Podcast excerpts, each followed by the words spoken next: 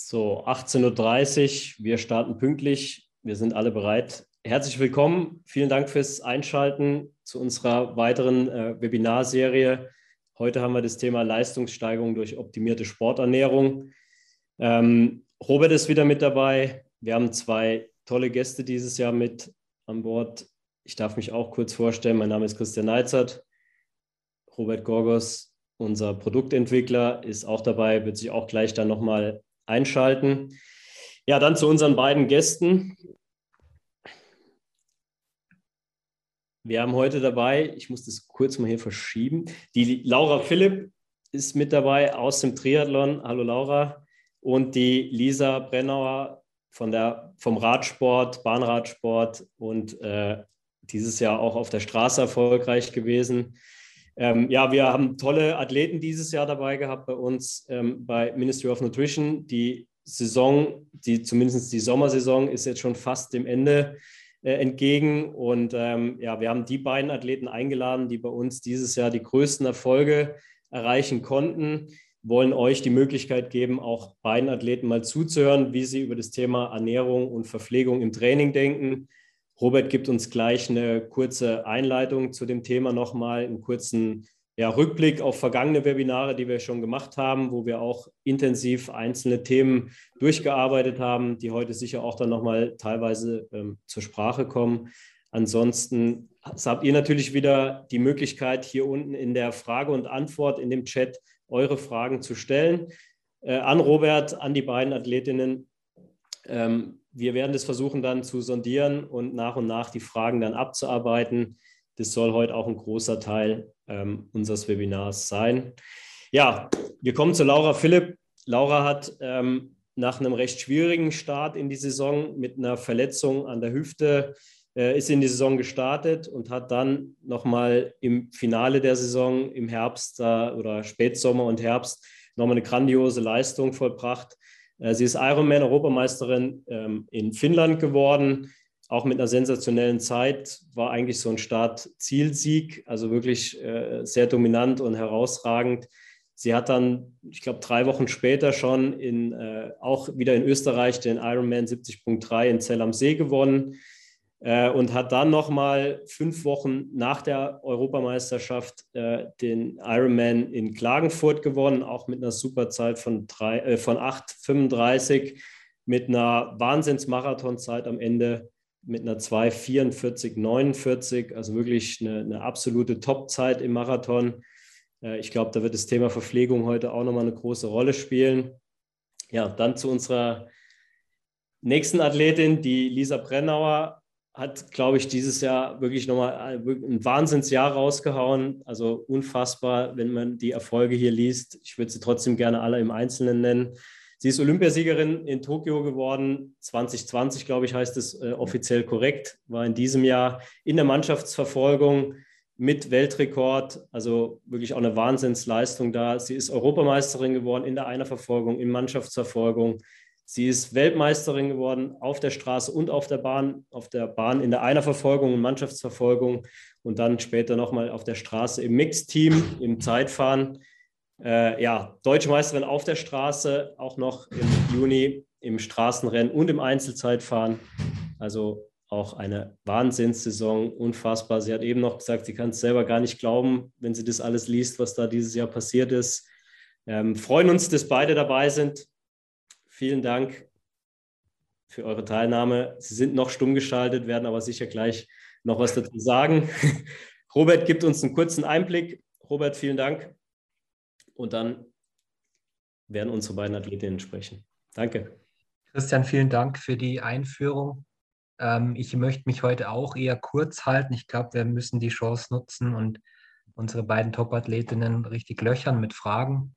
Ähm, Sie können sicher auch von sich aus äh, einiges erzählen über die vergangene Saison. Äh, von, meinem, von meiner Seite aus nur eine ganz kurze Einführung, teilweise eine Wiederholung, was wir in den vergangenen Webinaren schon angesprochen haben. Ähm, hier geht es vor allem darum, wie kann ich mich optimal verpflegen im Training und auch im Wettkampf? Wie kann ich das messen? Wie, wie gehe ich da einfach ran? Bevor wir dazu kommen, vielleicht ganz kurz nochmal, das ist eine Wiederholung von Folien vom letzten Frühjahr von Raphael. Ähm, ich glaube, es ist ganz wichtig zu verstehen, hm, dass man sich erstmal klar wird, welche ähm, Anforderungen hat man als Athlet, als Ausdauersportler, jetzt vielleicht doch im Vergleich zu jemandem, der wenig oder gar keinen Sport macht. Äh, man liest ja wahnsinnig viel, äh, fast täglich in irgendwelchen Zeitschriften oder auch im Internet ähm, wie man vielleicht Gewicht verliert oder wie man, äh, was man vermeiden soll oder wie es vielleicht ein, ein, ein Top-Star macht, der vielleicht selber kein Sportler ist. Ähm, aber man muss immer äh, für sich selber schauen, wie viel trainiere ich, wie intensiv ist mein Training, wie umfangreich ist das Training auch pro Tag, äh, pro Woche, pro Monat, pro Jahr, welche Ziele habe ich. Und daraufhin muss man äh, das äh, ja, die Verpflegung und die Ernährung ausrichten. Und das ist ganz wichtig, dass sich natürlich einige Empfehlungen da decken mit der generellen Empfehlung, jetzt für jemanden, der eben kein Top-Sportler ist oder kein Ausdauerathlet ist, ähm, aber viele Empfehlungen einfach nicht so übernommen werden können. Beispiele dazu hat man auch schon letztes Jahr im Frühjahr, aber ich glaube immer, immer wieder interessant. Also zum Beispiel die Salzaufnahme, da werden wir heute auch noch was von Lisa hören dazu.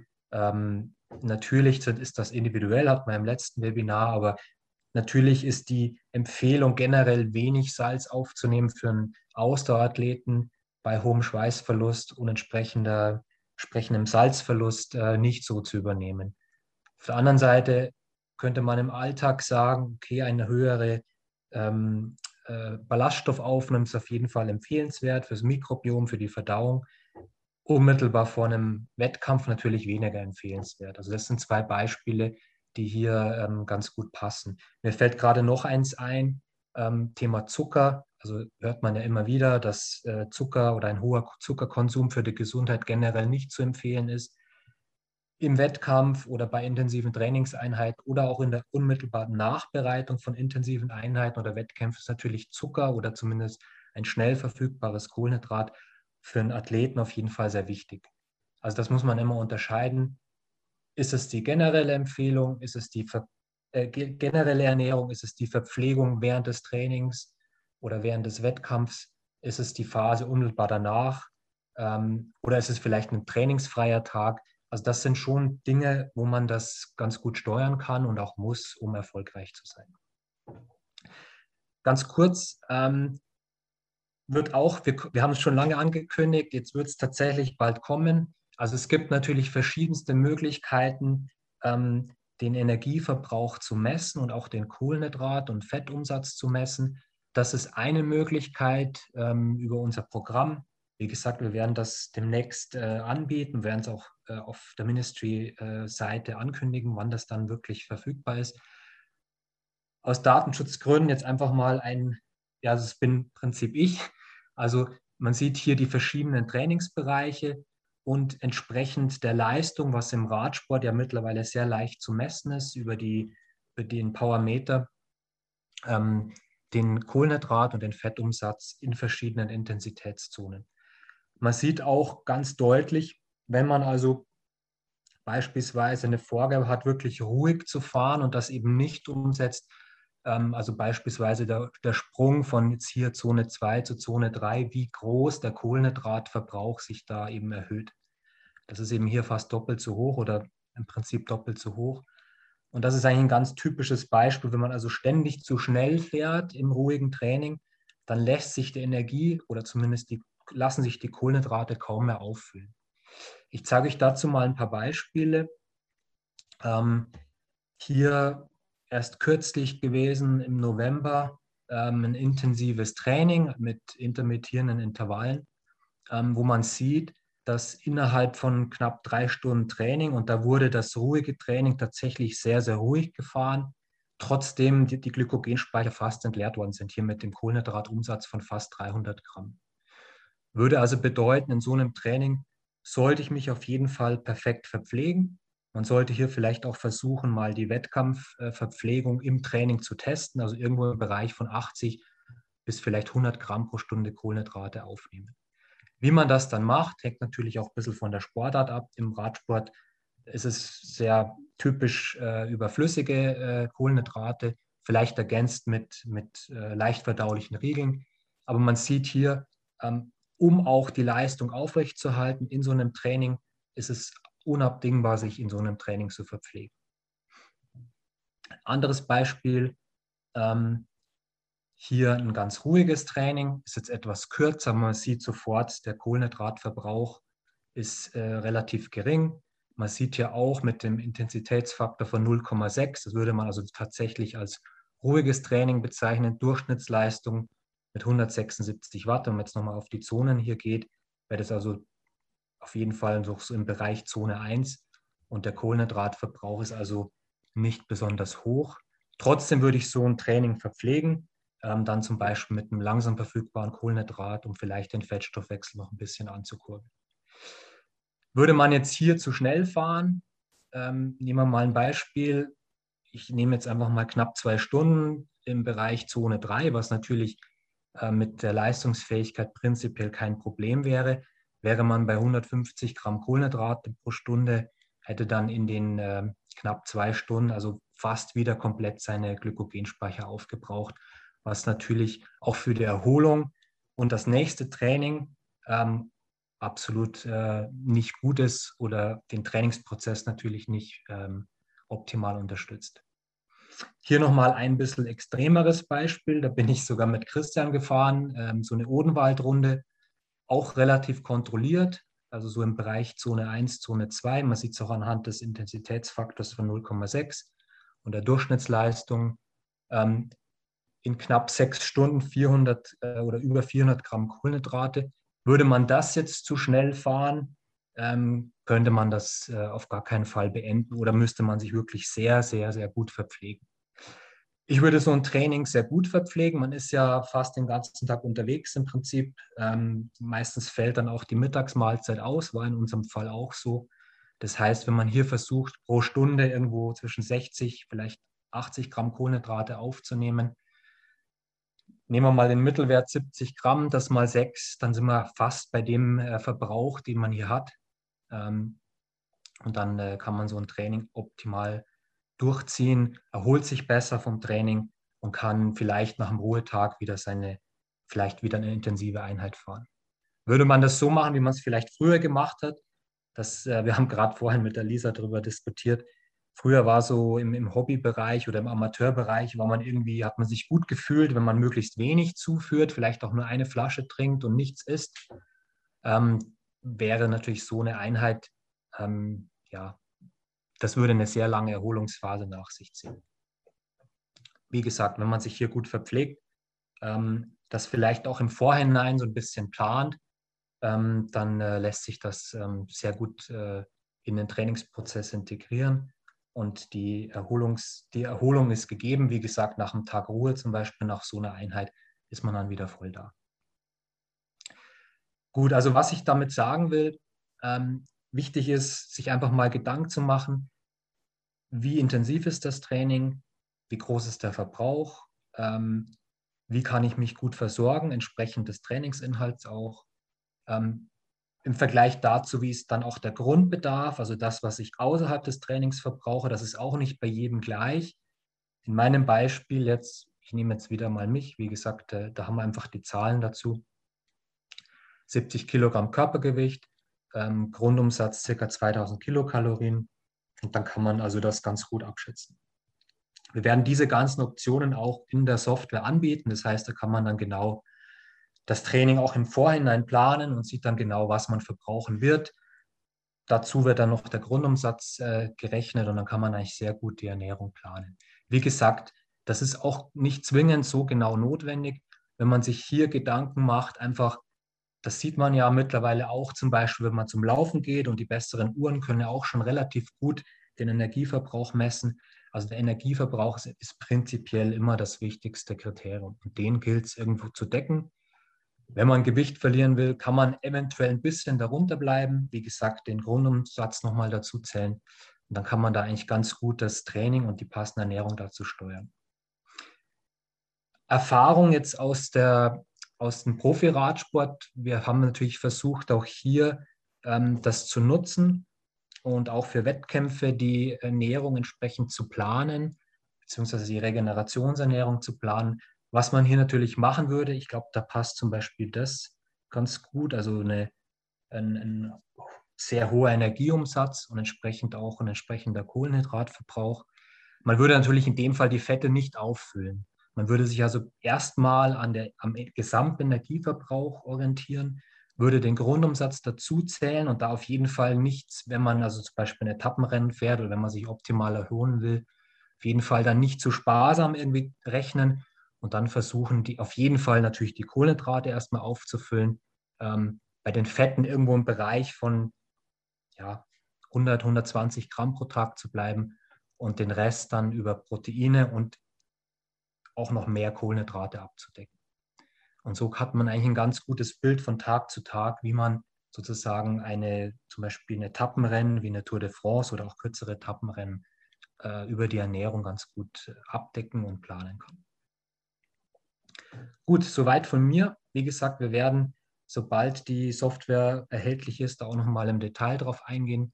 Ähm, wie gesagt, das ist auch nicht zwingend notwendig. Man kann mit einfacheren Hilfsmitteln, über Powermeter und auch über eine gute Uhr den Energieverbrauch ganz gut abschätzen und äh, das entsprechend dann berücksichtigen im, im Trainingsalltag. Ja, vielen Dank, Robert, für die Zusammenfassung. Wie gesagt, es ging nicht darum, heute, um jetzt da äh, grundlegend dann nochmal ein ganz neues Webinar zu machen. Wir wollten einen kurzen Rückblick darauf geben, auf die vergangenen Webinars, die wir schon sehr ausführlich und inhaltlich sehr genau äh, einzelne Themen besprochen haben. Äh, heute geht es um unsere Athleten und Athletinnen, äh, die da wirklich das, glaube ich, auch in der Praxis äh, super umsetzen. Wir haben in den Vorgesprächen schon so ein bisschen uns unterhalten. Ähm, ja, ich glaube, es ist sehr interessant, auch mal zu hören, ähm, aus der Sicht von Profiathletinnen, was sich da in den letzten Jahren getan hat. Ähm, ich würde ganz gern mit der Lisa anfangen. Lisa, du hast eine Wahnsinnssaison dieses Jahr gehabt. Im Vorfeld habe ich gelesen, dass das deine letzte Saison sein soll. Ich weiß nicht, ich glaube, das hast du auch nochmal überdacht und äh, nochmal überlegt nach den Wahnsinnserfolgen. Ähm, wir haben im Vorfeld schon so ein bisschen mal gesprochen, ähm, wie du dich im Rennen verpflegst, ähm, wie du dich im Wettkampf verpflegst. Du hast vielleicht auch schon mal, ich weiß, du hast mit Robert ja ähm, schon das eine oder andere Gespräch gehabt in dieser Saison, um dir da auch nochmal ein paar Tipps abzuholen. Ähm, wie, wie genau verpflegst du deine Einheiten? Sitzt du das wirklich so 100 Prozent um, äh, wie wir das auch empfohlen haben?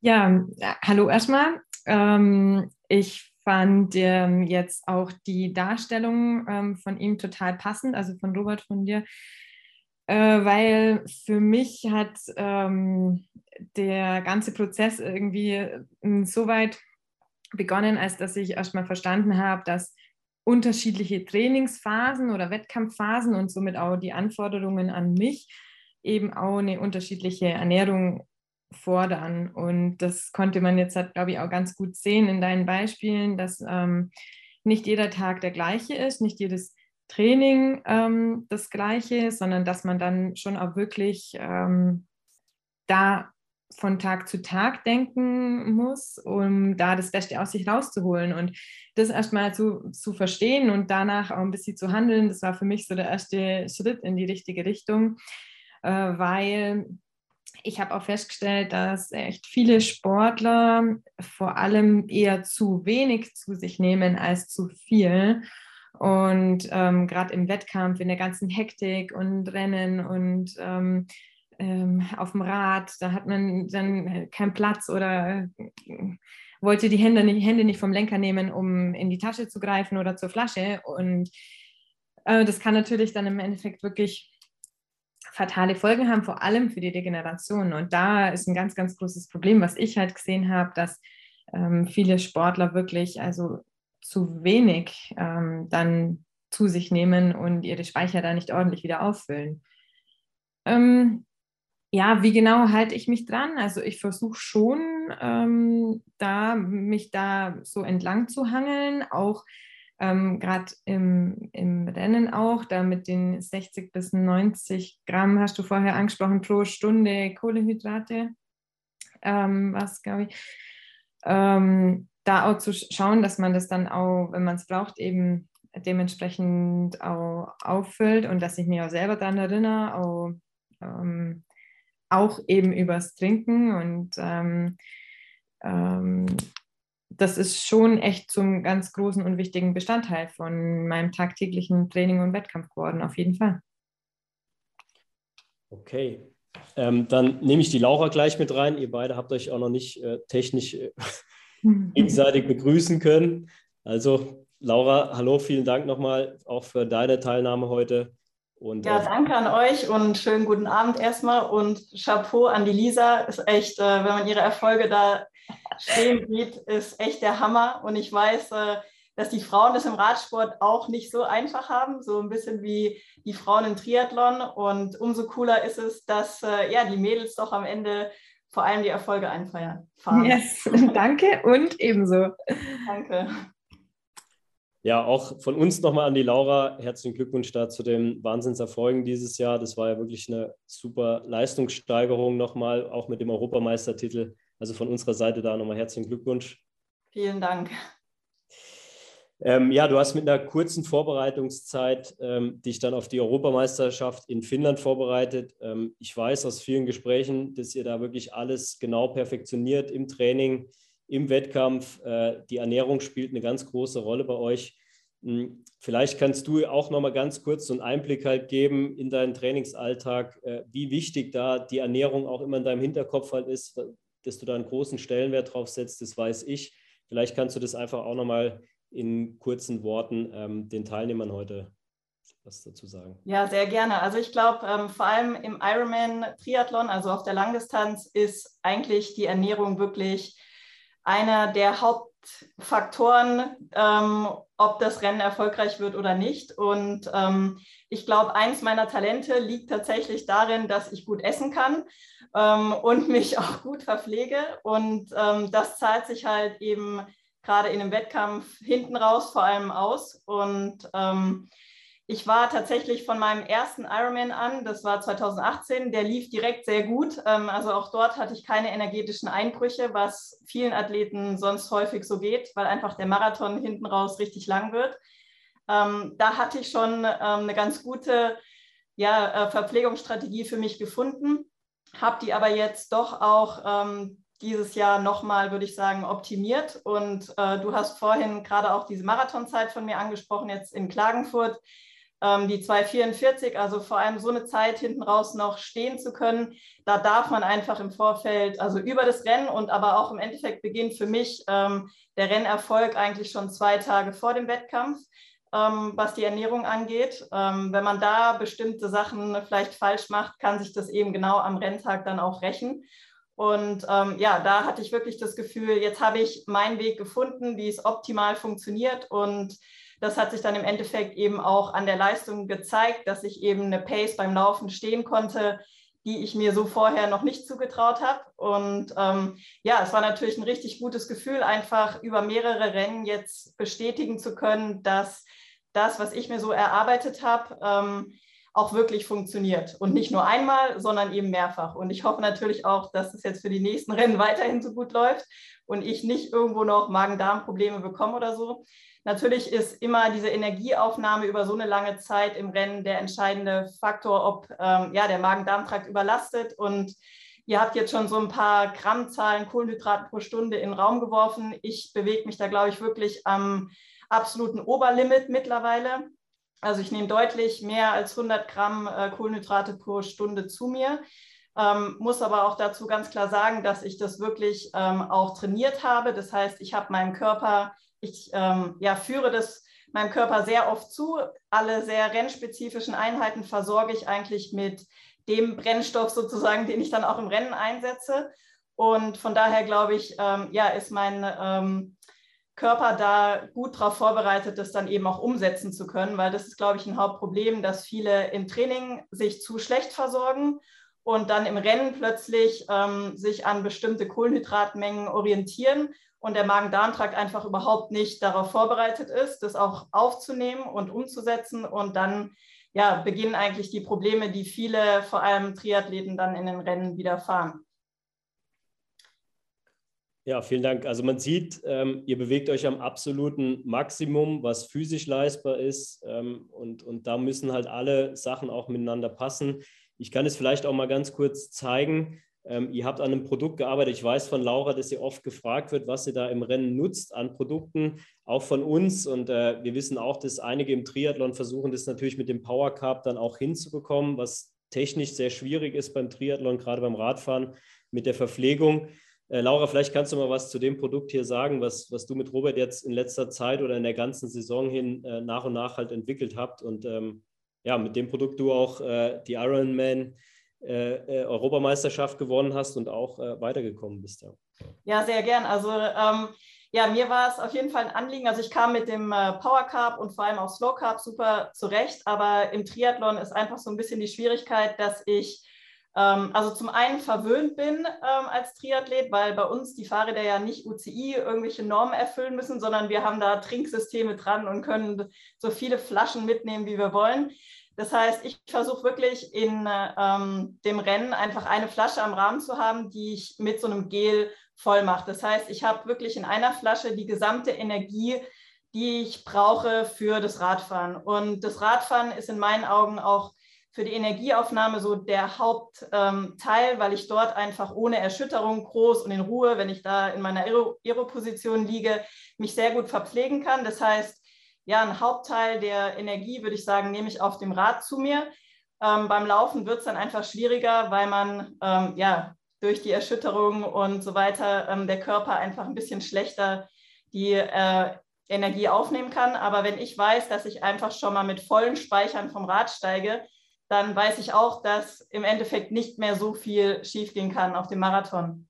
Und ich habe ja, Robert ähm, gebeten, dass wir einfach in Zusammenarbeit auch ein Gel entwickeln, weil es einfach für mich das Handling viel einfacher macht. Und ich denke, für alle Triathleten da draußen, die werden sich auch darauf freuen, weil im Endeffekt ist das das Produkt, ähm, ja, was wir, denke ich, ähm, beim Laufen und im Triathlon, ich weiß nicht, kann Lisa vielleicht was dazu sagen, ob sie das im Radsport auch gerne äh, hätte, ähm, aber genau, das hat mir jetzt ermöglicht, dass ich halt in sehr konzentrierter Form ähm, sehr viele Kohlenhydrate transportieren konnte beim Radfahren und aber eben auch in kleine Flaschen abgefüllt dann beim Laufen. Das heißt, da habe ich ähm, pro Halbmarathon eine Flasche. Das reicht mir genau von der ähm, Energiemenge und die kann ich dann quasi einmal ähm, austauschen. Und ähm, ja, wir haben, glaube ich, ein ich weiß gar nicht, wie viele Versionen wir getestet haben. Ein paar haben wir so hin und her gespielt und ähm, ich habe immer fleißig getestet und es ausprobiert und ähm, ja, muss sagen, da ist jetzt ein Produkt rausgekommen. Ich weiß nicht, ob ihr euch schon auf den Namen geeinigt habt, aber ähm, ich glaube, das äh, ja, wird sehr, sehr vielen Menschen hoffentlich helfen, richtig äh, tolle Rennen zu machen. Und aber auch nochmal an dieser Stelle äh, sei erwähnt, dass ich wirklich empfehle, damit eben auch zu trainieren. Für mich ist das immer so, dass mein Körper eigentlich genau weiß, wenn ich ihm sozusagen das Gelfläschchen gebe, dann wird es hart trainiert. Und ähm, irgendwie ist das schon äh, ja, so ein kleines Ritual, dass ich immer das Gefühl habe, dann läuft die Einheit auch besser, weil das irgendwie schon so, jetzt geht's los und dann funktioniert die Maschine. Ja, vielleicht kann Robert auch noch mal kurz was dazu sagen. Also wie gesagt, es ist von der Viskosität sehr zähflüssig man muss das wirklich auch genau trainieren. Es ist nicht einfach, es ist sehr hoch dosiert. Also du mischst es ja auch dann mit Wasser oder trinkst es und versuchst es dann mit Wasser halt wieder so ein bisschen zu verdünnen. Wir werden das, äh, ja, den Namen kann man schon sagen, wir werden das äh, Race Carb X nennen. Ähm, es wird dann nächstes Jahr bei uns ähm, erhältlich sein und für die neue Triathlon-Saison äh, äh könnt ihr das dann gerne benutzen. Ähm, wir lassen das noch auf Doping-Substanzen testen, wie all unsere Produkte. Und dann äh, kann es losgehen. Robert wird dazu nochmal auf der Homepage und zu dem Produkt dann nochmal eine genaue Anleitung schreiben, wie man das äh, im Rennen einsetzt. Und ähm, da wird es sicher auch noch den einen oder anderen Tipp von, von Laura dazu geben, äh, wie man das im Handling dann genau nutzt. Ja, das klingt ja super interessant. Da freue ich mich auch drauf, ähm, das auszuprobieren. Also auf jeden Fall. Ähm, du ist natürlich. Ah hört mich, hört er mir nicht? Doch, jetzt. Ähm, die Prämisse natürlich im, im Ironman eine ganz spezielle. Ähm, das heißt, ich habe ich hab da natürlich nicht, wie zum Beispiel im Straßenradsport, die Möglichkeit, mich von außen einfach verpflegen zu können. Ähm, also ich habe, ich bin da irgendwo eingeschränkt und deswegen wie Laura gesagt hat, es ist einfach wichtig, die gesamte Energie einfach am Mann zu haben.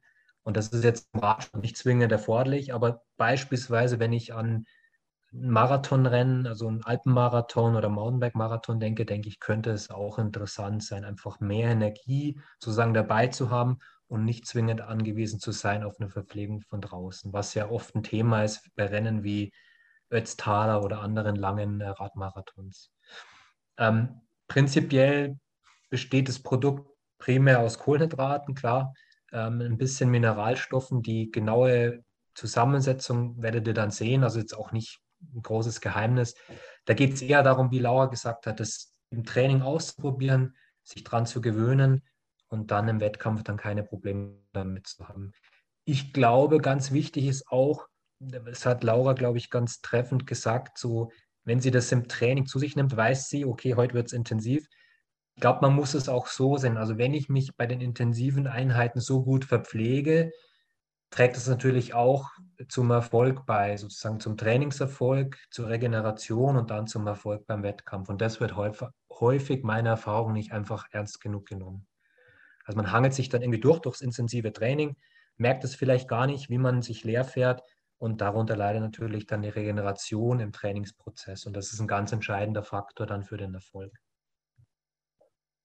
Ich glaube, das ist ganz wichtig, was du gerade gesagt hast, weil ähm, also Lisa hat ja auch aus ihren Erfahrungen äh, berichtet, ähm, dass sie früher sich vielleicht anders verpflegt hat. Und ähm, ich muss auch sagen, dass äh, ich in den letzten ja, zwei Jahren ungefähr einfach noch, noch viel mehr auf meine Verpflegung achte. Ich denke, ich war da auch in der Vergangenheit schon nicht schlecht, ähm, aber ich habe das auch definitiv eher nochmal hochgefahren als runtergefahren. Das heißt, bei mir ist wirklich jede Einheit, die länger als eine Stunde ist, die wird verpflegt. Ähm, als Ironman-Athlet bin ich halt viel auch, sage ich mal, in den niedrigeren Intensitätsbereichen unterwegs. Da ist das Slow Carb von euch eins meiner Lieblingsprodukte geworden weil es einfach mir ermöglicht, dass trotzdem auch noch mein Fettstoffwechsel weiterarbeiten kann.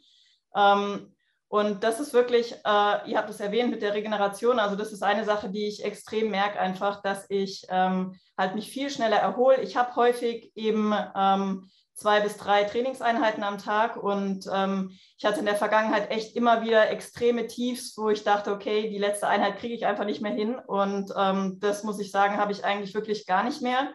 Eine Sache, die ich auch dieses Jahr äh, neu ausprobiert habe, war, dass ich, äh, weil ich euren Riegel so gerne mag, den Porridge Bar, dass ich diesmal tatsächlich auch bei meinen Ironman-Rennen angefangen habe, ähm, was Festes zu essen auf dem Rad. Ähm, also in der Vergangenheit habe ich mich nur flüssig ernährt und habe aber immer wieder dann das Gefühl gehabt, irgendwann im Verlauf vom Rennen so ein leichtes Hungergefühl zu entwickeln. Obwohl vermutlich mein Blutzuckerspiegel noch hoch war, aber ich denke einfach, mein Magen, der hätte gerne irgendwie so ein bisschen was zu tun gehabt. Und ähm, jetzt habe ich quasi immer einen Porridge Bar noch gegessen und hatte da jetzt echt das Gefühl, dass das mein Magen so ein bisschen beruhigt und ähm, auch nochmal extrem gut funktioniert hat. Ja, dann habe ich noch eine Frage an Lisa. Ähm, Lisa, wir haben kurz vor Tokio, äh, hat Robert da nochmal an einem neuen Produkt gearbeitet, einer neuen Version von dem Power Carb. Ähm, das war das Power Carb mit äh, Kokosnuss oder Power Carb Heat bei uns. Kann er gleich auch nochmal kurz erklären, was da der Hintergrund war. Ähm, du hast es mitgenommen, hast mir auch erzählt, dass du das da wirklich auch auf der Straße und auf der Bahn dann da im Einsatz hattest. Vielleicht dazu nochmal kurz. Ja, ja ich wollte eh gerade davon anfangen, weil ähm, ich das eben so toll fand, dass Laura noch davon gesprochen hat, dass man im Training auch Sachen ähm, verwenden muss, die man uns sich daran gewöhnen muss, auch in das, was man ähm, ja, da zu sich nimmt. Und ich habe mich ja ähm, speziell für Tokio auch ein bisschen oder eigentlich sehr stark auf die Hitzebedingungen dort vorbereiten äh, müssen und habe das auch intensiv schon im Vorfeld gemacht. Und da war das total passend, dass dann ja genau zu den ja, Training eigentlich schon vor, bevor ich nach Tokio geflogen bin, das Power Cup Heat rauskam. Ich habe auch echt so ein paar ähm, Sessions schon unter Hitzebelastung auch hier in Deutschland gemacht. Und da konnte ich das dann alles schon mal ähm, testen und das ist mir von Anfang an also total gut ähm, bekommen. Also erstens mal habe ich mich natürlich auch gut gefühlt, aber ähm, für mich war es auch wichtig, dass äh, das ist eigentlich ja jetzt fast bei allen Produkten ähm, von Ministry of Nutrition so, dass die Sachen nicht besonders süß sind, aber trotzdem alles liefern, was man braucht. Ähm, das war mir auch ganz wichtig, ähm, auch bei diesem Power Cup. Und ich fand es ja sehr toll, das mit im Gepäck zu haben in Tokio. Und ähm, dort vor Ort hat mir es auf jeden Fall geholfen. Es war auch gar nicht ähm, viel Zeit ähm, zwischen den unterschiedlichen Rennen und da spielt dann die Regeneration natürlich auch wieder eine große Rolle und dass man da ähm, sich gut verpflegt und da hat es für mich dazugehört. Ja. Ähm, was ich auch noch sagen wollte zu dem Punkt von, ähm, von vorher mit Training und ähm, richtig verpflegen, was mir noch eingefallen war, war, dass ähm, ich früher mal immer wieder Tage hatte, wo ich ja hungrig nach Hause kam vom Training weil ich mich eben nicht gut genug verpflegt habe dort. Und ähm, also das passiert mir eigentlich ja nie mehr. Ich ähm, versuche da wirklich das komplett zu vermeiden und habe festgestellt, dass einfach die Regeneration so viel besser ist. Weil sobald man schon so mit Hunger zu Hause in die Tür reingeht, hat man eigentlich schon den nächsten Trainingstag ein bisschen ja, versaut oder auf jeden Fall sich da keine gute Basis gelegt für für den nächsten Tag. Und ähm, das habe ich auch wirklich nur versucht, so da zu optimieren. Ja, ich glaube, man hört ja auch, dass sie das wirklich halt täglich im Einsatz hat. Und das war auch, glaube ich, so der Hintergrund von Robert, äh, da Produkte auch zu entwickeln, die man einfach auch täglich nutzen kann, die auf natürlicher Basis sind. Ich glaube, das macht es letztendlich dann auch aus, dass die Sachen so gut funktionieren. Ähm, und äh, das, ja, zu dem Heat, Robert. Ja, die Geschichte ist eigentlich eine ganz lustige dazu. Ähm, meine Schwester hat mal in der Karibik gelebt, ähm, ein paar Jahre lang. Da ist natürlich unglaublich heiß. Und ich war mal zu Besuch, das war noch in den 90er Jahren. Und da hat es von den Einheimischen immer geheißen, das Beste, um sich an die Hitze zu akklimatisieren, ist Kokosnusswasser. Und das hatte ich irgendwie im Kopf, weil das, das war die Vorgabe, dass wir ein Produkt für die Hitze in Tokio entwickeln. Und dann habe ich halt versucht, das zu bekommen irgendwie, das Kokosnusswasser, also als, als äh, also getrocknet, in getrockneter Form. Und dann haben wir angefangen, das äh, zu mischen mit eben den anderen Komponenten und das hat äh, geschmacklich ganz gut hingehauen und ja, so ist das Produkt entstanden. Also es ist nicht immer nur sozusagen Wissenschaft, sondern irgendwo auch so der, wie würde man sagen, Naturheilkunde oder so oder die Erf Erfahrungsheilkunde. Und das, äh, wenn man in der Literatur danach liest, dann ist es tatsächlich so. Also ich habe es auch ähm, in der World Tour oft gesehen, dass also bei Hitzerennen nach der Etappe Kokosnusswasser gegeben wird. Von verschiedenen Teams wird das gehandhabt so. Und ja, dann habe ich mir gedacht, das könnte eigentlich ganz gut funktionieren. Das ist so die, die Geschichte dazu. Ja, um nochmal da vielleicht auf den Triathlon zurückzukommen. Ich habe das mal von einem äh, Kunden von uns gelesen, dass der das Problem hatte, äh, dass die Fahrräder ja eine Nacht vorher schon eingecheckt werden müssen und er das natürlich dann schon seine beiden Trinkflaschen mit dem Power Cup vorbereitet hat. Das war sehr warm in der Nacht. Äh, die sind dann äh, am nächsten Tag auch schlecht gewesen. Also er hat es dann schon gespürt, dass es angefangen hat dann zu gären. Das ist natürlich nicht gut und das ist auch ein Grund, warum wir das Race Cup da entwickelt haben, weil es einfach in der Konzentration auch nicht passieren kann. Aber das ist halt auch ein Merkmal unserer Produkte durch die natürlichen Inhaltsstoffe, dass das natürlich schon so ist unter Gegebenheiten, äh, wenn das zusammenkommt mit Wärme, äh, dass die dann schon äh, am nächsten Tag Probleme haben und dass man das halt dann wirklich auch frisch anrühren muss. Was ich halt glaube, auch wirklich ein absolutes Qualitätsmerkmal ist. Man muss es halt im Handling einfach auch wissen, wir werden da auch nochmal genau darauf hinweisen ähm, auf unserer Homepage und in den Anwendungsdosierungsempfehlungen. Ja, ähm, dann würde ich sagen, wir haben es versprochen, dass wir viele Fragen von den Teilnehmern ähm, beantworten. Also nochmal vielen Dank für eure ähm, Ausführungen von euren wirklich absoluten äh, Highlights diese Saison und äh, wir sind stolz darauf, da euch äh, ja, unterstützen zu dürfen und auch äh, beraten zu dürfen in den Themen äh, Ernährung. Ähm, ich glaube, wir haben das gehört, dass das wirklich ein ganz großer Faktor ist. Ich würde einfach mal in die Fragen reinstarten. Ähm, wie versorgt ihr euch während einer HIT, also High-Intensity-Trainingseinheit? Ähm, kann sich gerne jemand melden, wer, wer das beantworten möchte. unsere beiden Athleten nacheinander, würde ich sagen, mit Laura. Okay, ich kann gerne mal sagen, also ähm, wenn das jetzt eine HIT-Einheit beim Laufen ist, ist die bei mir in der Regel nicht besonders lang vom Gesamtumfang. Das heißt, da würde ich ähm, einfach gut vorher frühstücken, ein bisschen Zeit vergehen lassen und dann die Einheit machen und mich da jetzt gar nicht besonders äh, zusätzlich verpflegen, vielleicht eher mit Wasser und dann aber eben die Einheit gut nachverpflegen. Ähm, wenn es eine Radeinheit ist, ähm, würde ich sagen, da würde ich mir entweder Power Cup mitnehmen oder das Gel. Ähm, ich habe jetzt in dem, dieses Jahr eben das häufig als Anlass genommen, auch das Gel zu testen sozusagen. Und ähm, ja, da kommt es einfach dann natürlich auch auf die Länge der Intervalle an oder der Gesamtsession, wie viel ich dann da mitnehme. Ähm, ich mache es manchmal auch so, dass ich zum Beispiel so eine kleine Flasche hier hinten ins Trikot stecke mit dem Gel. Damit verpflege ich quasi die Dauer der Intervalle und danach fahre ich mich ruhig aus und habe noch eine zweite Flasche dabei mit Slow Carb zum Beispiel. Weil eine Gefahr ist definitiv, dass wenn man einmal anfängt, mit dem Gel sich zu verpflegen und ähm, einem das entweder äh, leer wird oder man nichts anderes mehr dabei hat, dass der Blutzuckerspiegel natürlich dann auch mal in den Keller sinken kann. Ähm, das heißt, da ist dann schon gut, wenn man noch plant, länger auszufahren, ähm, einen Riegel dabei zu haben oder eben noch Slow Cup. Das wäre so meine Empfehlung.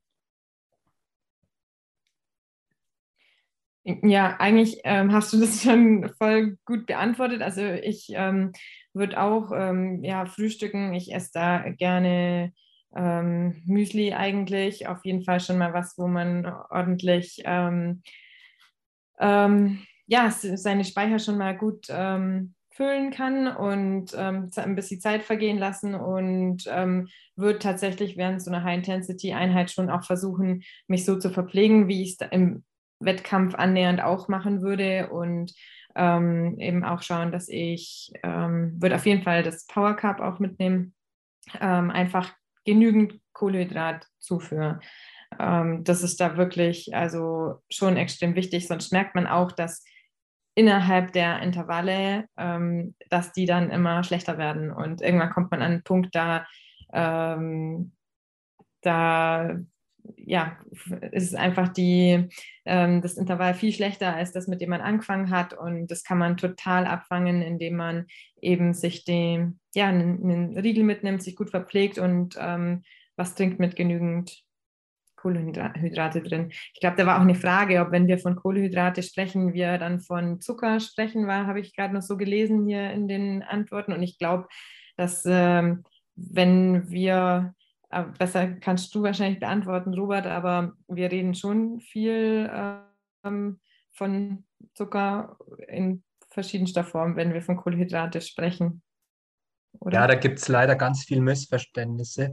Ich glaube, grundsätzlich muss man unterscheiden zwischen dem Ruhestoffwechsel, also sitze ich daheim auf der Couch äh, oder sitze ich beim Frühstück, beim Mittag oder Abendessen, da bin ich tatsächlich sozusagen auf dem Rad oder beim Laufen.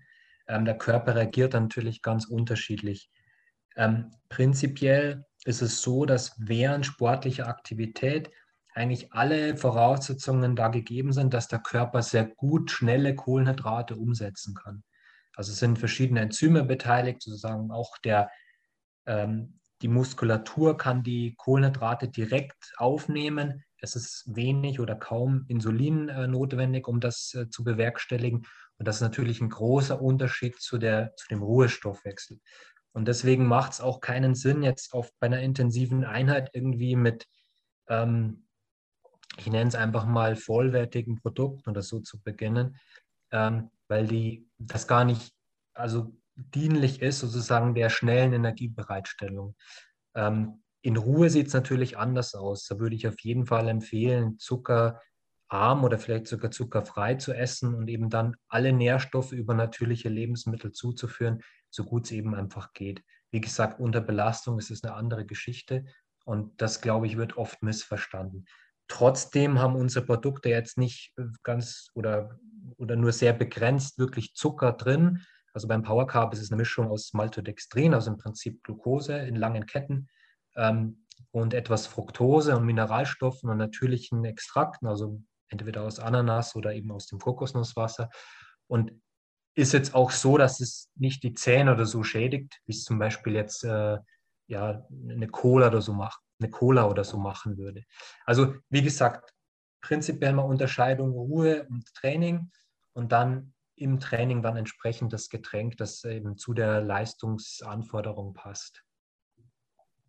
Also ich glaube, das ist ein ganz wichtiges Thema. Das wird sicher auch nochmal ein Webinar im neuen Jahr bei uns werden, weil es da einfach viele Missverständnisse gibt. Und äh, ich, ich weiß es ja auch bei Laura, die, die sich da extrem viele Gedanken drum macht, äh, was sie ihrem Körper da genau zuführt. Äh, und ich glaube, da extrem Wert auch auf die Qualität aller Produkte nimmt. Und ich glaube, äh, du würdest da sicher nichts zu dir nehmen, äh, wenn es nicht einen absoluten Nutzen hätte und dein Training und deine Leistung halt verbessern wird. Klar, wir sind im absoluten äh, Leistungs- und, und äh, High-Performance-Sport äh, bei dir da unterwegs, aber ich glaube, das wird einfach so oft missverstanden.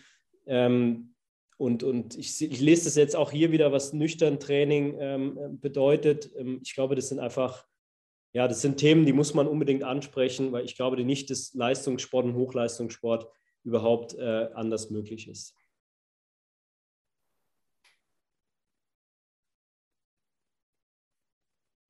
Okay, dann gehen wir ins nächste Thema rein.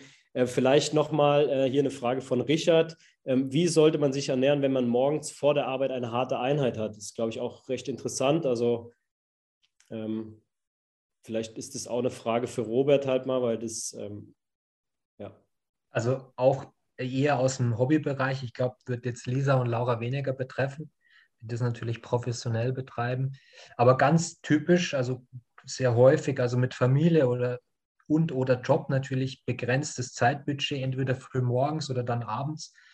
Ähm, wichtig ist natürlich schon mal der Tag davor. Also man sollte natürlich das im Vorhinein schon in, in sozusagen im Prozess berücksichtigen. Das heißt auf jeden Fall die Glykogenspeicher auffüllen. Ich will ja auch meinem Körper beibringen, sozusagen den Zuckerstoffwechsel zu verbessern. Ähm, deswegen das eben auch das HIT-Training oder das intensive Training. Ähm, das heißt, ich würde schon mal gut Kohlenhydrate auffüllen am Tag zuvor. Ähm, vielleicht in der Früh vorher irgendwie einen kohlenhydratreichen Snack zu sich nehmen. Könnte ein, Honigbrot sein oder eine Banane, vielleicht mit ein paar Nüssen oder so. Das muss man ein bisschen ausprobieren, was einem da bekommt. Vielleicht ein halber Riegel, ein paar Datteln. Also auch etwas, was eher leicht verdaulich ist und schnell Energie zur Verfügung stellt. Und wenn man dann sozusagen sofort aufs Rad geht oder sofort in die, in die Laufschuhe geht, wie gesagt, spielt dann Insulin auch keine entscheidende Rolle. Und dann auf dem Rad äh, einfach gut verpflegen. Wir haben gehört, bis zu einer Stunde ist jetzt nicht ganz so wichtig. Ähm, aber trotzdem, äh, wenn es dann vielleicht doch länger ist oder sehr, sehr intensiv oder sehr viele Intervalle gefahren werden oder ein Großteil sozusagen der Zeit im hochintensiven Bereich verbracht wird, dann einfach gut verpflegen, die Einheit, ähm, gut nachversorgen, wie es Laura auch vorhin gesagt hat. Ähm, und dann kann man auch wieder äh, sich gut erholen für den nächsten Tag oder auch einfach nur für den, für den Alltag, also den Arbeitstag zum Beispiel. Ähm, also kleiner Snack, gut vorher äh, versorgen am Tag vorher, kleiner Snack zuvor, gut verpflegen, gut nachversorgen. Dann hat man eigentlich schon die, die halbe Miete und hat äh, zumindest was die Ernährung angeht, alles richtig gemacht. Ähm, kann ich gleich noch auf eine andere Frage ähm, eingehen, die ich gelesen habe? Natürlich. Ähm, und zwar von Liz ähm, über eben, ob das Power Carb Heat optimal wäre für ein Intervalltraining auf der Rolle.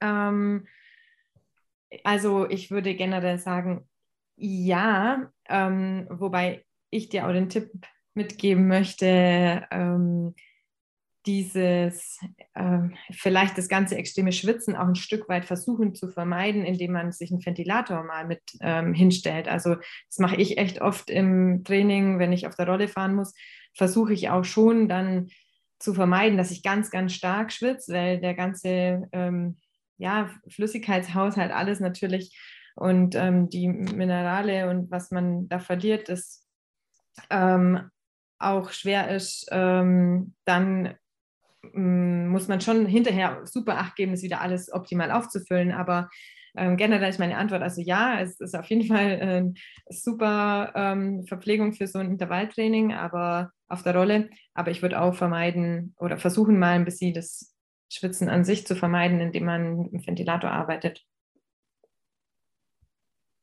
Jetzt hätte ich mal eine Frage an die Lisa. Ich glaube, das interessiert mich echt wahnsinnig, wie du das machst äh, vor einem Bahnwettkampf, äh, der wirklich mega intensiv ist. Also ich denke an die, an die Einzel- oder Mannschaftsverfolgung. Das ist ja ähm, absolutes Leistungslimit über eine kurze Zeit, sicher auch gutes Warmfahren und so. Wie machst du das? Wie, wie lange ist die Pause zwischen letzter Mahlzeit und, und Startschuss? Wie, wie machst du das in etwa? Ich, ich kenne es jetzt vom Cross, also oder vom Mountainbike-Rennen, das ist natürlich jetzt nicht ganz so vergleichbar, aber da muss schon eine gewisse Zeit sein zwischen letzter Mahlzeit und Startschuss, weil sonst geht es einfach nicht. Oder ich kenne es früher vom, vom, vom 10-Kilometer-Lauf oder so, wenn ich da zwei Stunden vorher was gegessen habe, das war einfach schon zu knapp. Also so war das bei mir zumindest. Ja. Also ich habe da ähm, also echt so einen ähm, fixen Ablauf. Ähm, also so dreieinhalb Stunden vor, oder ziemlich genau dreieinhalb Stunden vor dem Wettkampf ähm, nehme ich eine kohlehydratreiche Mahlzeit zu mir, was, was ich aber gut vertrage. Also bei mir funktioniert zum Beispiel Reis ganz gut, nicht zu viel mit Soße und Zeug, sondern vielleicht ein bisschen Parmesankäse drüber reiben und äh, Olivenöl oder so. Ähm, und dann ähm, erstmal nichts, also ab da trinke ich auch eigentlich erstmal nur noch Wasser und ähm, lasse das erstmal ja, sacken sozusagen.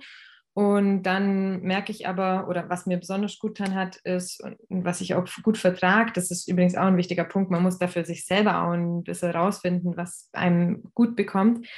Ähm, ich esse eine Stunde vor dem Rennen noch meine Banane, weil das super funktioniert. Man kriegt halt nochmal Kohlehydrate rein, die aber nicht in so einem Peak funktionieren, sondern ähm, einen auf jeden Fall dann ähm, bis zum Rennen und gerade bei so einem kurzen Rennen wie auf der Bahn natürlich auch durchs Rennen bringen.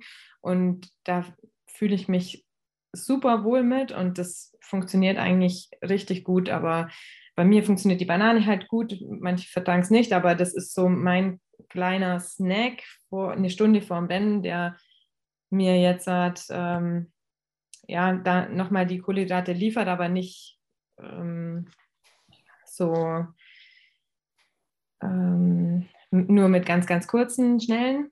Und dann äh, erst gegen Ende von meinem Warm-up-Programm, also schon gegen dann in der letzten halben Stunde oder so, da trinke ich dann auch noch Sportsdrink, also zum Beispiel jetzt das Power Cup oder ähm, in die Richtung. Mm. ja, das war es eigentlich. Also es ist so, aber meine Routine und ehrlich gesagt ändert sich da nicht viel, ob das jetzt halt ein Wettkampf auf der Bahn ist oder ob ich mich auf ein Straßenrennen vorbereite.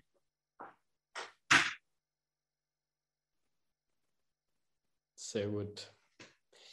Ähm, Dankeschön. Ich, ja. Ich gehe nochmal auf eine Frage hier von René ein. Ähm, er ernährt sich bei einer längeren äh, Trainingseinheit grundsätzlich mit Fast Carb und äh, dann zusätzlich nochmal, wenn er da Intervalle noch mit einbaut in die Einheit, dann mit Power Carb. Ähm, ob das das Richtige ist in der Versorgung, ich glaube, da kann Robert auch nochmal äh, was geben und vielleicht auch nochmal die beiden aus ihrer Praxis halt erzählen. Ja, also prinzipiell, wenn es um Intervalle geht und länger, dann ist natürlich der Energieverbrauch entsprechend hoch. Wir haben es ja vorhin an meinem Beispiel gesehen. Da waren wir bei 300 Gramm in nicht mal drei Stunden. Ähm, das kann natürlich auch noch mehr sein, wenn's, vor allem wenn es lange EBs sind oder so. Ähm, ja, also wenn das Blut klappt, dann ist das sicher eine Strategie, die funktionieren kann. Ich würde halt tatsächlich versuchen, das ist, geht ja schon so ein bisschen in Richtung Wettkampf, ähnlicher Belastung, tatsächlich mal zu schauen, wie viel Gramm Kohlenhydrate pro Stunde sind es dann tatsächlich. Wie gesagt, das ist auch nicht ganz ganz gleich bei jedem. Manche können etwas mehr aufnehmen. Laura hat ja gesagt, man kann das auch trainieren. Bei manchen klappt das nicht mit ganz so vielen Kohlenhydraten. Vielleicht wäre es mal ein Versuch wert, so an, an die 100 Gramm pro Stunde ranzugehen. Wenn es jetzt also drei Stunden Einheit wäre zum Beispiel, dann tatsächlich 300 Gramm Kohlenhydrate zuzuführen. Wäre dann natürlich mit Power Carb und Fast Carb in Kombination durchaus möglich. Vielleicht kann man dann eben auch noch zusätzlichen Riegel mitnehmen. Ähm, es ist ja auch nicht immer nur Sportnahrung, also es ist ja durchaus auch erlaubt, mal irgendwo beim Bäcker stehen zu bleiben und sich äh, da was zu holen. Ähm, also erstmal geht es tatsächlich um die Kohlenhydratmenge, die eben da ähm, in den drei, vier Stunden zugeführt werden kann. Und das kann man ja dann so ein bisschen vorplanen und das einfach mal ausprobieren. Ich hoffe, es ist auch erlaubt, die Riegel einfach so zu essen. ja, natürlich. Ich mache ja. das auch manchmal. ich mache das auch manchmal. Sind einfach zu gut. Ja. Ich muss die Frage auch nochmal korrekt vorlesen. Also er hat nochmal explizit auch danach gefragt, nach der Wirkung vom Power Cup, wie groß das Zeitfenster sein sollte von der Einnahme bis dann das Intervall beginnt. Äh, ich glaube, das ist auch interessant, das mal, mal anzusprechen vielleicht. Naja, also ich glaube, man muss, man muss das so ein bisschen differenzierter sehen. Prinzipiell holt sich der Körper natürlich nicht nur die Energie aus der zugeführten Sportnahrung, sondern natürlich primär auch aus den gespeicherten, aus den gespeicherten Energiereserven, also in dem Fall von Muskelglykogen vor allem. Ähm, das heißt, das ist wahrscheinlich gar nicht so entscheidend, wie der Zeitpunkt jetzt ist. Es wird immer eine Mischung sein, also aus Muskelglykogen und zugeführter Energie. Von dem her ähm, Wirken tut es relativ schnell, also es wird in ein paar Minuten schon wirksam, ähm, aber primär kommt die Energie natürlich aus den Muskelglykogenspeichern und zusätzlich aus der zugeführten Energie und es wird immer eine Mischung sein aus beiden. Also ich weiß, wir beide, Robert, wir machen es sehr oft, äh, dass wir mit bei längeren Einheiten mit Slow Carb beginnen und dann später gegen Ende der Einheit äh, dann aufs Power Carb umsteigen. Ist, glaube ich, auch eine Strategie. Aber vielleicht unsere beiden Profis äh, kennen die Einheiten ja sicher auch sehr genau. Wie, wie versorgt ihr eure, eure Einheiten? Ich habe es auf jeden Fall so auch schon mal gemacht, mit Slow Carb mal gestartet und dann äh, mit ja, Power Carb weitergemacht. Aber ich habe jetzt noch nie Power Carb und dann äh, das Fast Carb und dann Power Carb in einer Einheit ähm, quasi ausprobiert. Aber ich ähm, ja, also für mich wird schon auch unter Umständen Sinn machen. Dass, ich sehe da jetzt kein Problem drin, auf jeden Fall. Also wenn man es mal so durchrechnet, grob, das ist nur ein Beispiel, ähm, würde das jetzt eine, äh, eine Einheit sein, vielleicht ähm, war ja auch oft Thema zur Senkung der äh, Laktatbildungsrate, würde man vielleicht am Anfang eher ruhig fahren und dann in der zweiten Hälfte der Trainingseinheit, das ist nur ein Beispiel, ähm, dann vielleicht Kraft-Ausdauer-Intervalle fahren, vielleicht in der Drei-Stunden-Einheit oder so, dann könnte ich mir vorstellen, man nimmt zwei große Flaschen mit, füllt die erste Flasche mit äh, 5, 6 Prozent Slow Carb, hätte also dann in einer Dreiviertel Liter Flasche ähm, irgendwie so 40 Gramm Kohlenhydrate. Die zweite Flasche würde man dann mit Power Carb, da geht man eben dann an die 16 Prozent oder so, da hätte also 120 Gramm, also 120 und 40, das sind bei 160. Wenn man dann vielleicht noch zwei Riegel dabei hat, ist man bei 240 und dann hätte man in den drei Stunden schon 80 Gramm pro Stunde. Also so in etwa könnte man so eine Einheit verpflegen. Mein Tipp an der Stelle wäre halt wirklich einfach auch diese kleinen Flaschen, ähm, die ich gerne auch im Wettkampf dann fürs Laufen nehme. Die nehme ich mir eben auch beim Radfahren mit. Die passt perfekt ins Trikot. Und wenn man sich da quasi was Hochkonzentriertes anmischt, wo man dann immer einen Schluck nimmt, zum Beispiel alle zehn Minuten, ähm, und dann hat man noch die zwei Flaschen im Rahmen für mehr Hydrierung sozusagen zur Verfügung und nicht nur für die Verpflegung. Das kann dann gerade auch für längere Einheiten, finde ich, nochmal ein ganz guter äh, Trick sein, um einfach äh, ja, die Versorgung an Bord zu haben, aber eben auch genügend Flüssigkeit. Wir planen auch noch, das ist ja auch kein Geheimnis, wir haben so ein bisschen Probleme, weil unser Entwickler in, in England sitzt, was die Gels angeht. Wir planen auch noch ganz normale oder die typischen Gels. Das heißt, das wäre auch nochmal eine ja, praktische Möglichkeit, Energie sozusagen am Mann oder an der Frau mitzunehmen, das wird auch noch kommen. Also das wäre auch dann eine Option, wie man, und die Gels werden auch mehr Kohlenhydrate haben wie die typischen Gels. Wenn man da dann zum Beispiel zwei mitnimmt, dann hat man da auch nochmal ordentlich Energie. Also das wird auch noch kommen. Ja, wir wurden explizit sogar gefragt, ob du schon mal die eine oder andere Geschmacksrichtung verraten kannst und äh, die, die Anzahl der Kohlenhydrate pro Gel also es werden 40 Gramm Kohlenhydrate pro Gel sein. Geschmacksrichtungen sind wir am Testen, aber es wird auf jeden Fall nichts super Süßes und nichts Künstliches sein.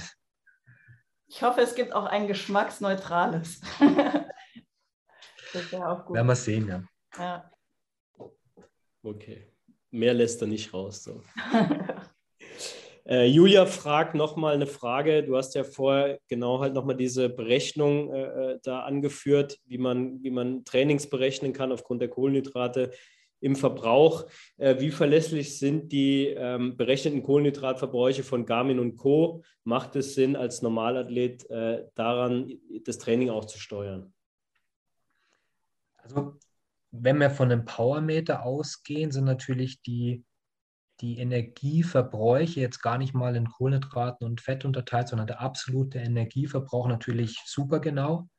Ähm, also da kann man die, je nach äh, Wirkungsgrad oder wie, wie gut man trainiert ist und wie effizient man unterwegs ist, die Kilojoule fast gleich Kilokalorien setzen. Also man sagt ja, der Wirkungsgrad liegt irgendwo im Bereich von 25 Prozent. Bei einem nicht so effizienten Fahrer vielleicht ein bisschen weniger, ähm, bei einem hocheffizienten Fahrer ein bisschen mehr. Ähm, also das ist schon sehr, sehr genau, ist ja im Prinzip die erbrachte äh, Leistung. Ähm, was Kohlenhydrate und Fette angeht, ist es schwierig. Also man, man müsste da schon sozusagen ein metabolisches Profil hinterlegt haben und das ist natürlich bei Garmin äh, oder so nicht der Fall. Ähm, wie gesagt, aber erstmal geht es ja primär um die verbrauchte Energie. Ähm, man kann ja auch gut abschätzen, fährt man sehr, sehr locker, dann ist es etwas weniger an Kohlenhydraten, fährt man sehr, sehr intensiv, dann ist es etwas mehr. Wir haben ja die Beispiele gesehen. Und dann kann man da schon ganz gut eine, eine Orientierung finden, wie man sich verpflegen soll. Okay. Dann mache ich mal weiter. Noch eine Frage hier aus dem Triathlon, finde ich auch interessant. Äh, ich habe dieses Jahr meinen ersten äh, 70.3 Ironman gemacht. Ich hatte ein super Gefühl, habe mit ähm, Slow Carb, da ich meinen Körper nicht rechtzeitig an Power Carb gewöhnen konnte, in Klammern verpflegt und mit Porridge Spaß am Rad äh, äh, weiter verpflegt und habe dann leider ab Kilometer drei nehme ich mal an, beim Laufen dann extremes Sodbrennen bekommen. Was habe ich falsch gemacht? Ja, also Slow Carb ist einfach nicht das richtige äh, Produkt für, ein, für einen Wettkampf. Slow Carb ist natürlich wirklich für das Zone 1, maximal Zone 2 Training, wie wir es vorhin gesehen haben, vielleicht auch am Anfang einer längeren, dann später intensiveren Einheit geeignet.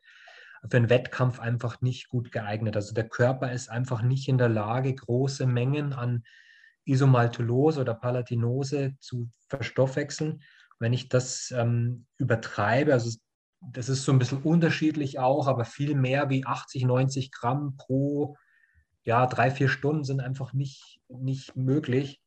Ähm, dann kommt es einfach zu Problemen. Und in dem Fall ist also tatsächlich Fast oder dann Power Cup die bessere Alternative. Auch Riegel, Laura hat zwar gesagt, auf dem Rad ein Riegel, ich weiß es nicht, wie viel er dazu geführt hat, ähm, aber das ist natürlich immer so eine Sache. Das ist beim Laufen dann schwierig, ähm, dann mit fester Nahrung da zu, zu, zu laufen. Ähm, ja, also wie gesagt, Slow Carb, reines Trainingsgetränk, vor allem für ruhiges Training. Ähm, Im Wettkampf würde ich es nicht empfehlen und das wird dann wahrscheinlich auch zu den Problemen geführt haben. Hat man ja auch schon im Rad, bei verschiedenen Radteams, die einfach das dann überdosiert haben und entsprechend Probleme bekommen haben. Man muss es einfach verstehen. Also wie gesagt, das ist ein spezielles Getränk, was wirklich nur für ruhiges Training geeignet ist und dann auch nicht zu hoch dosiert. Das war eine Frage von Barbara. Vielleicht hat die Laura da noch einen Tipp, äh, wie sie so ein 70.3-Rennen da auch verpflegen würde. Hm, eigentlich nicht wirklich viel anders jetzt als ein Ironman. Es ist in meinen Augen ein bisschen unkomplizierter. Also da, ich habe gesagt, beim Ironman achte ich wirklich auch schon zwei Tage vorher darauf, ähm, was ich achte, äh, was ich esse, Entschuldigung. Ich äh, habe tatsächlich auch jetzt dieses Jahr mit euren Produkten angefangen, mein ähm, Carbo-Loading zu machen. Also da habe ich das ähm, R8 ähm, Recovery ähm, genommen, um, also fange ich immer zwei Tage vorher schon an, um da auch wirklich die Speicher noch zu füllen, indem ich zwei Shakes da zusätzlich noch trinke. Dann, ihr habt es vorhin schon gesagt, Ballaststoffe vorm Rennen sind dann eher nicht mehr so angesagt. Das heißt, ich versuche mich da ballaststoffarm zu ernähren und ähm, dann äh, ja im Rennen eigentlich äh, entweder mit Power Carb oder eben mit einem Gel. Ähm, ich äh, überlege gerade, genau, ich trinke eine Stunde vor ähm, Schwimmstart, fange ich an, nochmal 60 Gramm Kohlenhydrate in Flüssigform zu trinken. ähm, quasi bis kurz vor den Start oder wann auch immer ich mich dann aufstellen muss, ähm, meistens so zehn Minuten vor, bis zehn Minuten vorher. Und im Endeffekt mit dem Aufstieg aufs Rad beginnt dann für mich die Versorgung mit ähm, ja, den hochkonzentrierten Kohlenhydraten. Ich nehme da ungefähr alle zehn Minuten einen ordentlichen Schluck. Ähm, ich habe mittlerweile halt ein gutes Gefühl dafür, ähm, dass ich diese Flasche, die ich da an Bord habe, äh, wie viel da drin ist und dass ich mir das ungefähr dann eben über die 90 Kilometer oder 180 Kilometer dann ähm, einteilen kann. Es kommt auch wirklich aufs Wetter drauf an. An kalten Tagen ist die Flasche am Ende auf jeden Fall bei mir leer. An warmen Tagen kann es sein, dass ich das nicht alles konsumiere. Da höre ich auch wirklich auf mein Gefühl und ähm, entscheide da auch spontan. Ähm, genau, und dann beim 73 würde ich jetzt auf jeden Fall keinen Riegel essen. Da würde ich es einfach bei der Flüssignahrung belassen. Vom Radsteigen, ich hätte dann ähm, wieder meine kleine Flasche dabei, die ich in meinem Anzug unterbringen kann, wo ich mich im Endeffekt mit dem gleichen ähm, ja, Power Carb oder Gel ähm, über den Halbmarathon verpflege dann. Und im Endeffekt an den Verpflegungsstellen immer nur Wasser aufgreife. Also beim Laufen nur Wasser, beim Radfahren auch nehme ich nur die Wasserflaschen und nach jedem Schluck Gel ähm, tue ich auf jeden Fall einen ordentlichen Schluck Wasser ähm, hinterher spülen. Okay. Vielen Dank. Äh, vielleicht kann ich ganz kurz es noch anschließen. Sollte eine Sprintdistanz im Triathlon äh, auch überhaupt verpflegt werden? Fragst du mich? ich mache keine Sprintdistanz. Frage ich würde alles verpflegen. Ich hätte immer was an Bord, wenn du mich fragst. Also Schaden tut es nicht. Aber wahrscheinlich äh, von der Dauer, je nachdem, wie lange man braucht, ähm, muss es, wenn man unter einer Stunde unterwegs ist, glaube ich, ist es, äh, wenn man vorher die Speicher gut gefüllt hat, wahrscheinlich nicht kriegsentscheidend. Wenn man länger unterwegs ist, äh, würde ich sagen, schadet es nichts, was mitzunehmen. Würde ich ganz genau auch so beantworten. Ähm, ich würde eine Parallele ziehen zum Mountainbike Cross Country. Dort hätte man, da ist eigentlich, ich habe früher im, im Nachwuchsbereich oder mit, mit Jugendlichen gearbeitet, das ist genauso der, der Switch von U17, also äh, 15-, 16-Jährigen, dann zu den Junioren, wo die Distanzen dann länger werden. Das ist genauso der, die, die Umstellung von unter einer Stunde zu über einer Stunde. Also bei der U17 ist die Verpflegung noch nicht so entscheidend. Und bei den Junioren ist es dann doch oft so, dass die in der letzten Runde so ein bisschen eingehen, weil sie es einfach noch nicht so gewohnt sind. Und das würde ich genauso so handhaben. Also über eine Stunde auf jeden Fall verpflegen. Unter einer Stunde kann es nicht schaden, aber ist nicht kriegsentscheidend. Und dann auch, also dann braucht man wahrscheinlich nicht 100 Gramm pro Stunde, dann ist man vielleicht eher so im Bereich von 60, 70 Gramm, die man eben dann an Bord hat, jetzt zum Beispiel bei einem äh, Sprint-Triathlon. Ich weiß es auch nicht genau, wie lange der dauert, kommt darauf an. Wie gesagt, ich ziehe jetzt die Parallele zum Mountainbiken. Was da vielleicht auch ein Tipp ist, was man gut machen kann, ist, dass man äh, zum Beispiel ähm, ein Gel einfach nur in den Mund nimmt, also wie so eine Mundspülung macht. Und ähm, man muss es auch nicht schlucken, sondern kann es wieder ausspucken. Ähm, Gerade bei so hochintensiven Belastungen. Manchmal ist einem einfach nicht danach, irgendwas zu schlucken und in den Magen aufzunehmen. Und da finde ich, hilft es einfach eben auch schon über die Mundschleimhaut ein bisschen Energie aufzunehmen, was dem Gehirn einfach signalisiert, hey, du hast äh, volle Energie, los geht's. Genau, gibt es auch gute das Literatur dazu. auch gern gemacht. Also ja. diese, dieser, diese Mundspülung hat tatsächlich auch leistungsfördernde Effekte, das ist bewiesen, ja. Dann habe ich noch eine interessante Frage. Eiweiß-Aminosäuren ähm, in Trainings- und Wettkampfeinheiten. Ist es sinnvoll? Hier steht noch größer als vier Stunden. Kleiner als vier Stunden, Entschuldigung, ich habe es gesehen. Ja und nein. Also kommt immer darauf an, auf den Gesamttrainingsumfang, kommt darauf an, auf die Ernährung sozusagen abseits des, der Trainingszeit. Ähm, ich glaube nicht, dass es zwingend erforderlich ist. Wie gesagt, kommt immer darauf an. Ähm, ist so eine Streitfrage. Es gibt verschiedene Verfechter, die sagen auch bei langen Wettkämpfen, dass so ein paar Aminosäuren kein, kein Schad, nicht schädlich sind oder durchaus helfen können rein physiologisch ist es nicht zwingend erforderlich, solange der Energiebedarf gedeckt ist. Ähm, ja, also wir haben jetzt kein spezielles Produkt dafür, sind aber am Überlegen, ob man zum Beispiel auch dann in Gel oder in eine, Ähm, ist auch in der Pipeline, darf ich noch gar nicht sagen, ein anderen Produkt, wo wir dann ein paar Aminos mit einbauen. Also wir haben jetzt den Proteinriegel, es ist natürlich kein klassischer Wettkampfriegel, aber bei langen Einheiten ist es durchaus auch möglich, mal einen Proteinriegel zu sich zu nehmen, ja. Wo ja auch zusätzlich Kohlenhydrate drin sind. Also ich habe es bisher auch eigentlich noch nicht gemacht ähm, während dem Rennen oder Training, aber worüber wir jetzt vielleicht noch nicht so viel gesprochen haben, da kam vorher auch mal nur eine Frage, also dann nach dem Training auf jeden Fall. Also ähm, da kam, glaube ich, eine Frage, da ging es darum, ja, jetzt haben wir so viel über Kohlenhydrate gesprochen, was ist eigentlich äh, mit den Proteinen und dass man da in der Regenerationsphase direkt nach dem Training ähm, auf jeden Fall dran denkt. Und ich ähm, mochte eigentlich auch immer gern, sogar das halt zu splitten, also nochmal ähm, nach dem Training direkt Kohlenhydrate zu mir zu nehmen, also in Form von Zucker und dann erst den, separat das Protein.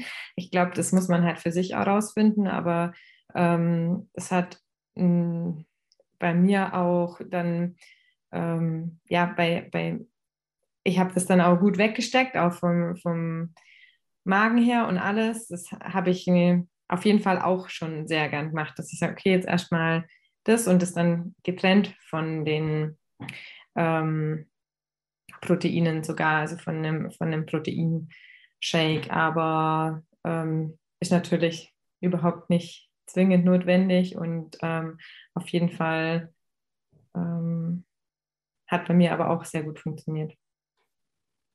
Ich habe dieses Jahr ähm, ausprobiert ähm, oder seit Jahren eigentlich schon versuche ich ja mein Training ähm, mit meinem Zyklus zu synchronisieren oder darauf abzustimmen.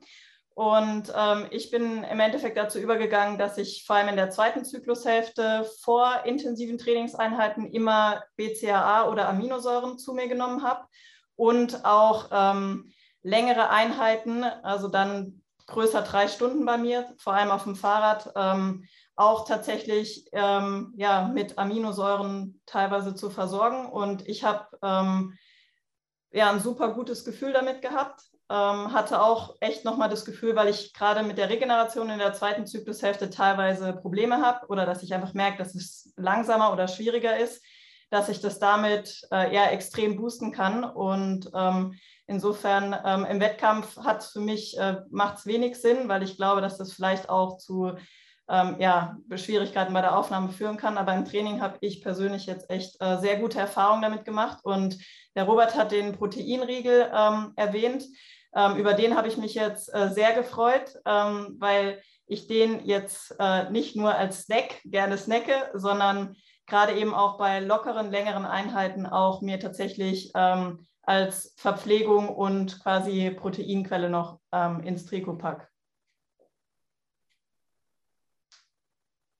Perfekt. Vielleicht nochmal ganz kurz noch ein, zwei Sätze zu dem, was Lisa kurz angesprochen hat. Also Proteine generell ähm, kommt immer drauf an. Also wie gesagt, bei einer normalen gemischten Ernährung und dementsprechend des Trainings, also Ausdauertrainings, erhöhten Energieumsatzes und auch der erhöhten Energiezufuhr ist in der Regel die Deckung des Proteinbedarfs kein Problem es geht vielleicht mehr so ums Timing, das hat der Lisa auch angesprochen. Also was sicher kein Fehler ist, wenn man wirklich das Training gut nachversorgt, also dann mit Proteinen, so in der ersten halben Stunde zum Beispiel nach einem, nach einem langen oder intensiven Training und dann den Rest der Proteine eher gleichmäßig über die Mahlzeiten verteilt. Ähm, wie gesagt, das ist in der Regel kein Problem. Wir essen ja, wenn wir viel trainieren, auch entsprechend mehr. Wenn man jetzt nicht total einseitig isst, ist normalerweise der Proteinbedarf gedeckt. Und wenn man jetzt beispielsweise 4000 Kalorien am Tag zu sich nimmt, nimmt man entsprechend auch viele Proteine zu sich. Also der Proteinbedarf ist nicht immens oder extrem erhöht oder so, nur weil man viel trainiert. Ähm, da gibt es verschiedene Zahlen. Also von der, von der Grand Tour, wo man im Bereich vielleicht von weiß nicht, 6.000, 7.000 Kalorien am Tag liegt und dann entsprechend auch so drei Gramm pro Kilogramm Körpergewicht an Proteinen zuführt, aber gar nicht jetzt durch eine sehr proteinreiche Kost, sondern einfach durch viel Essen, ähm, bis zu einem Trainingstag, wo man vielleicht nur eineinhalb Stunden trainiert und vielleicht nur 3000 Kalorien oder so zuführt, dann vielleicht eineinhalb 1,6, 1,7 Gramm Eiweiß pro Kilogramm Körpergewicht zuführt. Und das passt dann auch. Also man muss da jetzt sich nicht mit, mit Protein mästen oder so. Ähm, wie gesagt, wenn man genug isst, vielseitig isst, dann ist normalerweise die Proteinzufuhr nicht das große Problem. Perfekt. Ja, wir sind leider schon am Ende. Vielen Dank für eure Fragen. Es sind sehr, sehr interessante Fragen noch dabei, die wir leider nicht alle beantworten können. Äh, wir werden das sicher in dem Format auch nochmal äh, irgendwann machen mit, mit Robert zusammen und unseren Athleten. Wir haben viele Informationen auch bei uns auf dem Trainingszentrum, äh, auf unserer Homepage Ministry of Nutrition, ähm, da auch zusammengestellt mit sehr guten Artikeln. Wir haben viele Webinare dort online gestellt, nochmal auch bei YouTube. Auch das Webinar wird es wieder ähm, bei YouTube ähm, zu finden sein. Ich weiß, Laura äh, und Philipp, ihr Trainer, machen bei Kicker Sports, haben auch sehr viele Informationen dort für euch zum Thema Training, Ernährung zusammengestellt, wie das genau äh, ja auch in der Praxis aussieht. Ihr bekommt da genaue Einheiten vorgegeben, genaue Dosierungen auch äh, für, für die Getränke vorgegeben, wie ihr euch verpflegen solltet.